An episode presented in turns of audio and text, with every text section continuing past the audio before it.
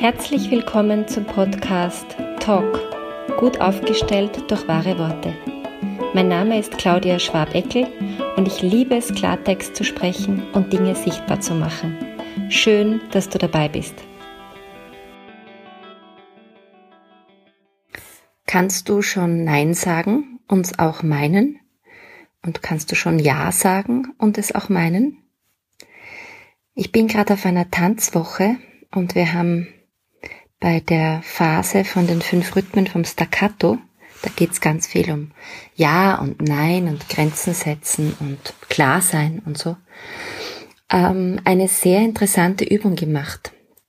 Und von der möchte ich ein bisschen erzählen, weil es einfach so gut zu diesem Podcast passt. Ähm, wir haben nämlich das Ja und das Nein getanzt. Und dieses Full Embodiment, das da passiert, hat ähm, etwas klar gemacht, was ich gerne teilen möchte. Wenn man das Ja tanzt, dann hat es was sehr Weiches, Einladendes. Ähm, die Hände waren meistens nach vorne ausgestreckt, so wie gebende Schalen. Also eine Einladung. Und das Nein war bei fast allen sehr hart und eckig und die Hände waren auf Abwehr nach vorne oder so äh, über dem Gesicht gekreuzt und ganz grimmige Gesichter. Und wir hatten dann die Gelegenheit, einfach mehrere Durchgänge zu machen.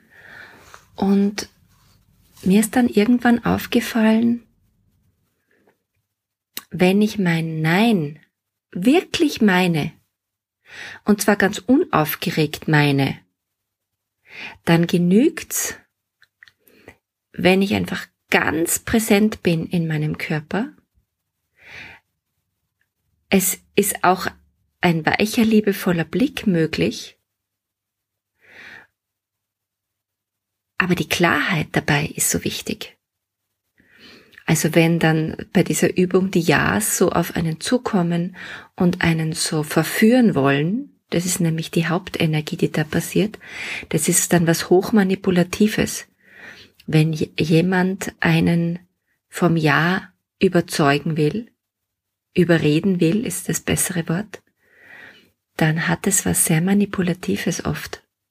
Wenn ich aber einfach so klar bin, dass egal, was der andere sagt, meint, denkt, tut, mich verführt, äh, bei meinem Nein bleib, dann kann ich das ganz unaufgeregt machen. Und da ist jetzt, glaube ich, was sehr Wichtiges. Denn wenn ich mir nicht die Zeit nehme, dieses Nein in mir klar zu kriegen, also sprich, wenn ich nicht ein paar wirklich gute Argumente für mich selbst sammeln kann, warum ich jetzt überhaupt auf ein Nein plädiere, dann ist es ja wirklich einfach, mich in ein Ja oder in ein Jein zumindest, das ist ja immer ein äh, halber Zustand, äh, hinüber zu manipulieren.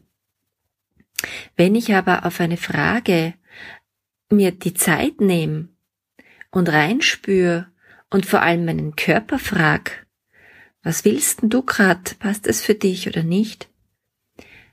Dann, dann hat es was ganz unaufgeregtes, ähm, wahres, feines. Das heißt, eigentlich ist die Kunst beim Nein sagen und beim Ja sagen nicht so sehr es dann zu sagen, sondern zuerst klar zu haben für sich selbst und dann es auch zu meinen. Und dieses Meinen bedeutet Full Embodiment. Es gibt Menschen, die sagen, nein, nein, nein. Mit einem Grinsen im Gesicht und mit einem schwachen Blick und mit einem, hm, eigentlich ist es mir unangenehm, dass ich jetzt Nein sag. Natürlich versucht man, als derjenige, der ein Ja will, ähm, da irgendwie zu schauen, was geht denn da? Kriege ich nicht meinen Willen durch? Und die Frage ist auch immer, warum muss das eigentlich so sein? Beispiel, wenn ich schwimmen gehen will und ich frage meinen Partner, willst du auch heute schwimmen gehen? Und er sagt, nein.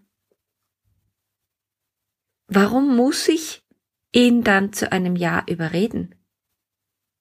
Warum kann ich sagen, okay, ich spüre das Nein zwar nicht sehr deutlich, aber mein Ja ist so klar, ich will heute schwimmen gehen, dann gehe ich halt allein schwimmen oder ich frage irgendeine Freundin oder keine Ahnung.